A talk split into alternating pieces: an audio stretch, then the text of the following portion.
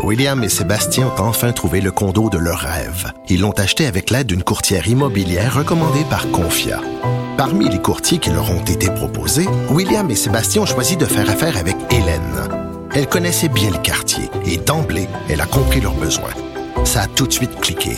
Mais quand même pas autant qu'entre William et Sébastien. Confia, on se dédie à l'espace le plus important de votre vie. Confia fait partie d'Espace Proprio, une initiative de Desjardins. Protégez vos dépôts, c'est notre but. La SADC protège vos dépôts dans les institutions fédérales, comme les banques.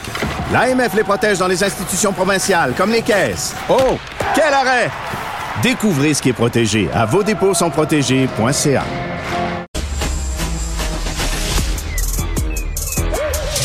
Mathieu Bocoté. Il représente un segment très important de l'opinion publique. Richard Martineau. Tu vis sur quelle planète? La rencontre. Je regarde ça et là, je me dis, mais c'est de la comédie. C'est hallucinant. La rencontre. Bocoté. Martineau. Alors Mathieu, il y a une histoire qui a circulé ces derniers jours beaucoup dans les médias sociaux. Euh, ça a été euh, repris euh, par des journaux canadiens anglais et puis Joseph Facal il a consacré sa chronique. C'est un jeune en Ontario qui a été expulsé de l'école parce qu'il avait remis en cause la théorie du genre et il avait osé dire, oh bon Dieu, quel scandale, enfer et damnation, que les hommes et les femmes, ça existait encore. il a voulu retourner à l'école. Il a été accueilli par le vice-principal euh, et deux policiers. Il a été arrêté. Mathieu. Ouais, alors c'était sorti le samedi dernier, donc il y a peut-être une semaine, j'ai consacré un édito à mon émission du samedi en France à ce thème-là. Parce que pour moi, c'était c'est vraiment révélateur des, de l'autoritarisme nouveau qui naît en Occident autour des questions dites identitaires. C'est-à-dire, le, jeune, fondamentalement, de quoi est-il coupable? Ben, de partager une croyance plurimillénaire dans l'humanité qui n'était jusqu'à tout récemment pas une croyance, qui veut que l'humanité soit divisée en hommes et en femmes. Ensuite, dans toutes les cultures, il y, a des, il y a un espace de flou, il y a un espace de complexité, il y a un espace sur des marges, mais globalement, le, ben, la dualité masculin-féminin n'est pas remise en question. Alors là, qu'est-ce qu'on voit? Ce jeune-là dit non, les hommes et les femmes existent, mais c'est dans le cadre d'un cours où on sollicitait leur opinion. Et dans ce cours-là, donc manifestement, il a donné la mauvaise opinion, puis d'autant que ça se pose concrètement sur une question qui touche tout le monde aujourd'hui, c'est la question des des toilettes. C'est-à-dire, euh, est-ce qu'un homme qui s'identifie comme femme peut, et qui est donc une femme trans, peut euh, aller dans la toilette des femmes? Mais là, ça va plus loin parce qu'on voit ce qui se passe en Écosse en ce moment. Le projet de loi qui veut favoriser la reconnaissance du changement de sexe, de changement de genre à 16 ans comme simple déclaration administrative. Donc, est-ce qu'on peut simplement par déclaration administrative changer de genre? Mais là, en Écosse, au même moment où il y a ce débat-là, il y a un homme qui a été accusé de viol et qui là, qui a décidé qu'il devenait une femme et qui là, qui voulait être euh, incarcéré dans une prison pour femmes. Donc, tout ça des, des très concrètes. Et bien là, ce jeune, ça veut dire, a été accusé, à la accueilli à la manière d'un dissident. Et puis là, avec des policiers, donc là, c'est presque sur le mode du prisonnier politique potentiel. Et on a vu une scène semblable en Irlande, où un professeur disait, mais moi, je ne veux pas utiliser les, euh, les pronoms non genrés. Et là, la, la police dit, de l'école, dit, si vous vous présentez à l'école, vous n'êtes pas les bienvenus, on va vous arrêter. Puis il est revenu à l'école quand même, puis il s'est fait arrêter. Donc il y a toute une forme d'autoritarisme nouveau qui se met en place autour de ces questions.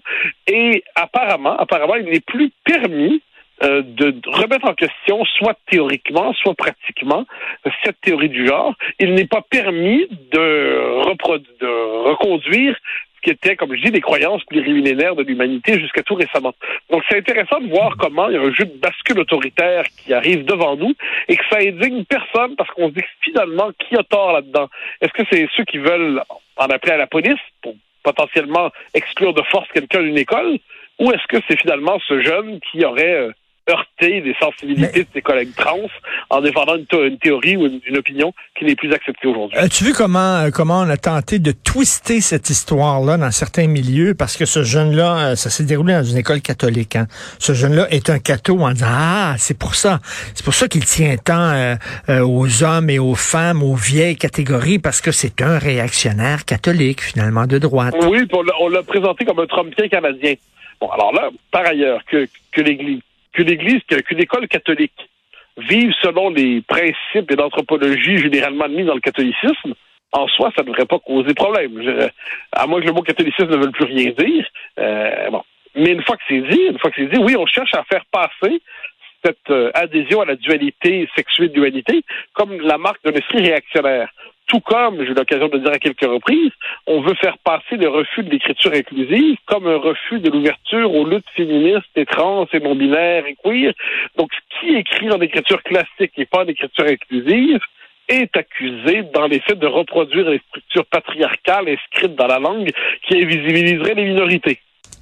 Bon, mais devant tout cela, on a l'impression d'être dans un monde parallèle, en fait. Un monde qui ne tient plus. Parce que là, si ce que l'humanité tenait, l'humanité tenait pour allant de soi, pendant, depuis ses origines jusqu'à aujourd'hui, doit être rééduqué et reconstruit, eh bien, en dernière instance, c'est tout l'héritage, justement, tout l'héritage culturel, architectural, euh, philosophique qui va être déconstruit parce qu'il est porté lui-même par cette dualité sexuelle.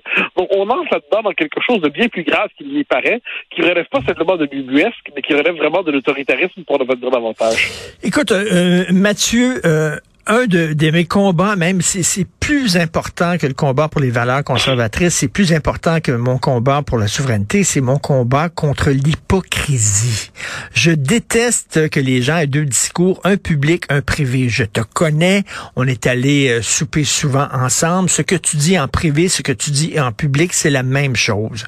Ces gens-là, qui nous disent qu'il faut écrire individu avec un utérus ou individu avec un pénis. Penses-tu qu'ils utilisent ça dans leur privé? Par exemple, euh, penses-tu que un, gars reçoit un appel d'une femme, c'est sa blonde qui répond et sa blonde elle dit écoute chérie, il y a un individu avec un utérus qui vient t'appeler, elle veut te parler. il y a personne qui utilise ça et même ces militants là n'utilisent pas ça dans leur vie de tous les jours. C'est de la fumisterie. En fait, c'est un vocabulaire codé. C'est un vocabulaire officiel. C'est la langue d'un régime. Donc, on la parle publiquement pour savoir qui adhère au régime et qui n'y adhère pas. Oui. On la parle publiquement pour savoir qui se conforme et qui ne se conforme pas. Puis là, il y a des degrés d'adhésion. Donc, est-ce que euh, vous acceptez des réels, seuleux? Est-ce que vous êtes personne avec un pénis? Est-ce que vous considérez qu'une femme peut avoir peut avoir un cancer de la prostate puis un homme aller chez son sa gynécologue? Dans cette logique-là. Donc là, et puis la, le curseur ne cesse de se déplacer. Donc pour demeurer fidèle au régime, il faut toujours en donner plus, puis aller plus loin dans le dogme, puis toujours plus loin dans le dogme. Et on n'en sort pas.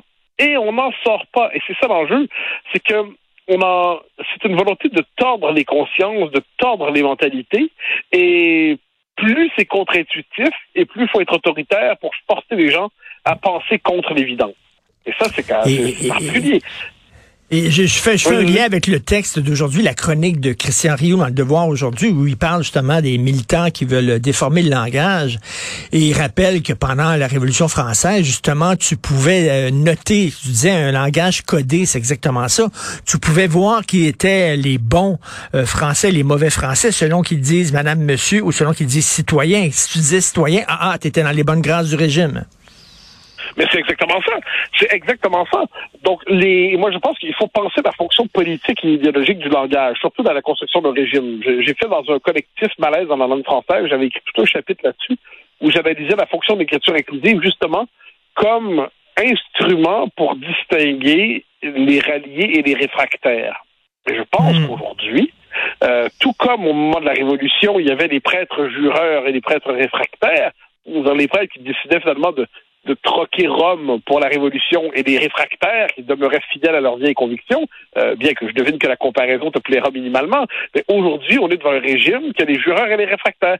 Est-ce que vous allez répéter publiquement les exigences du régime ou est-ce que vous allez refuser d'utiliser ces codes?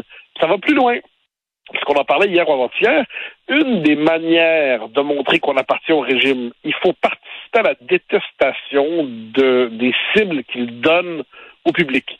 Donc ça, euh, dans Big Brother, dans 1984, il y a Goldstein. Goldstein, c'est le méchant. Puis là, tout le monde doit lire ensemble. Mais dans notre régime aujourd'hui, ben, en France, il peut y avoir tel chroniqueur, tel intellectuel, tel philosophe. Au Québec, il peut y avoir une journée Martine, l'autre journée du Rocher, l'autre journée Facal, l'autre journée Boc-Côté. Puis là, tout le monde dans le milieu progressiste doit les détester ensemble. C'est le code d'entrée pour faire partie de la gang. Et si tu veux faire partie de la gang, tu dois taper sur le méchant. Mmh, mmh, tu dois écrire en inclusif. Et donc, il faut étudier ça avec un regard d'ethnologue et de sociologue. Donc, on n'est pas devant des gens qui sont vraiment portés par des convictions très fortes, sauf les militants. On est devant des gens qui sont généralement dans le conformisme, dans la pleutrerie, dans l'absence de colonne vertébrale. Puis c'est normalement comme ça qu'une société cède quand l'homme moyen finalement finit par se coucher. Mais mais je reviens là-dessus, c'est c'est d'une hypocrisie euh, absolument sans nom là. C'est c'est y a- y a- et puis et puis en même temps, euh, euh, écoute, mettons je dis Yel, Yel beau, Yel belle, Yel laid ou Yel laide? Ah, j'ai- j'ai posé la question à Sandrine Rousseau. Sandrine Rousseau, c'est la grande euh, figure du, néo-féminisme, euh, mais anti-homme et tout ça en France. C'est une figure qui compte dans la gauche aujourd'hui. Qu'est-ce qu'elle Elle est répond? néo-féministe radical. Puis j'avais demandé, parce qu'elle disait qu'elle était pour le Yel dans le dictionnaire. Est-ce qu'on dit Yel est beau ou Yel est belle? Et puis là, elle était étonnée. Parce qu'elle n'avait pas vu venir la question. Ben voyons donc, elle- elle a pas est pensé à ça. Yel est belle? Elle n'a pas pensé à ça, elle, qu'après Yel, il y a quelque chose, euh, tu sais, on dit pas seulement il à un Ah, moment ben là, donné. elle, elle était plus que perplexe. Elle était plus que perplexe. Et alors, puis je dis bon, c'est une militante, donc elle doit avoir réfléchi à ces questions-là. Mais là, non. C'était dans la matinale d'Europe 1 en, en- pendant l'année présidentielle, puis elle n'y avait pas pensé. Donc là, moi, je suis curieux. On dit il y a les beaux, il y a les belles. Seuleux, là. Moi, je, je- vois des gens là, que j'ai connus quand j'avais 20 ans qui, qui, qui écrivaient normalement, mais qui écrivaient même bien, puis aujourd'hui, ils écrivent des seuleux. OK, quoi mais ça? ce, ce Donc ça, c'est- mais c'est c'est une volonté de montrer qu'on est dans la gang, c'est tout. C'est euh, puis on n'en sortira pas. C'est une psychologie assez rudimentaire qui permet d'expliquer de tels comportements. C'est aussi, c'est aussi profond que de, de, de porter telle marque de souliers pour montrer, euh, tu portes des Doc Martens dont tu fais partie de la gang. C'est aussi niaiseux que ça, là. C'est, c'est 15 ans Sauf d'âge que- mental. Sauf que, sauf que pas de Doc Martin, quand tout le monde porte du Doc Martin, ben, tu es juste un peu décalé. Alors que si tu veux évoluer dans une société où c'est le langage officiel, ben, tu peux être banni de la société si tu n'utilises pas ces termes-là, ce vocabulaire-là, et ainsi de suite. Tu peux être conduit au bannissement social parce qu'on aura repéré chez toi un ennemi du régime. Et, c'est comme ça qu'il faut penser. C'est-à-dire qu'on est devant des gens qui voient des ennemis du régime, des purs et des impurs, des rapides, des pas rapides. Si on ne garde pas ça à l'esprit, on n'est pas capable de comprendre la suite. Moi, quand je pense à mes années de cégep euh, où il y avait des communistes, puis il y avait des profs qui nous parlaient de communisme dans nos cours de philo, tout ça, ça me fait sourire. Je me dis, mon Dieu, que c'est une autre époque. J'imagine que dans dix ans, on va parler de notre époque en riant aussi, Mathieu. J'espère. J'espère, mais j'en suis pas certain. Moi, dans 100 ans, j'en ai aucun doute. Mais dans 10-15 ans, il n'est pas impossible de croire que tout ça se sera radicalisé, parce que tout ça est désormais dans le droit. C'est-à-dire, à l'époque, euh, des, il y avait les, les, les marxistes-léninistes, les communistes, les maoïstes, les léninistes, tout ça. C'était dans un petit milieu. Aujourd'hui, ces catégories-là sont dans le droit et peuvent faire appel à la police pour expulser d'une école ontarienne catholique un jeune homme qui croit que les hommes et les femmes existent et qu'il n'y a pas de troisième sexe, qu'il n'y a pas d'interchangeabilité entre les sexes. C'est ça qui a changé. C'est que cette idéologie-là, aujourd'hui, elle est au pouvoir. Ce n'est plus seulement dans les cégeps, c'est dans les dans l'administration même de l'État. Et ça, je pense que c'est l'originalité de notre époque. Ce week-end, demain, euh, qui tu reçois ton émission? À la terrible station CNews? Ouh! Chez les méchants. Euh, alors, je reçois la philosophe Juliette Funès. Juliette Funès, qui, euh, qui a fait une réflexion assez intéressante sur le, le concept d'identité dans son dernier livre, qui a aussi été très sévère envers toutes les théories du développement personnel et du bien-être et tout ça. Donc, dans une France qui se questionne sur, sur son mal-être existentiel, son rapport au travail, tout ça, son rapport à l'identité, ce sera l'occasion de recevoir la philosophe Juliette Funès. Funès, comme euh, Louis de Funès? comme dans Petite fille de Louis de Funès. Et donc, je, je, je le mentionne pas parce que je me dis qu'elle elle, elle refuse probablement de se faire réduire à son statut de petite fille de Louis de Funès, mais en effet, c'est de la même famille. Ah, c'est de la même famille, mais le peuple, il aime qu'on lui mente, le peuple. Il aime non, ça. non, non. Tu, tu mens, tu ments, tu mens comme un Allemand. Et, et, suite. Alors, Louis de Funès, c'est génial. Mais bon, Ah oui. je, vais- je vais tout faire demain pour ne pas, pour ne pas Ok. cabotiner en nombre, mais, mais, mais c'est génial. Merci, bon week-end. On va écouter ça. Salut. Bye.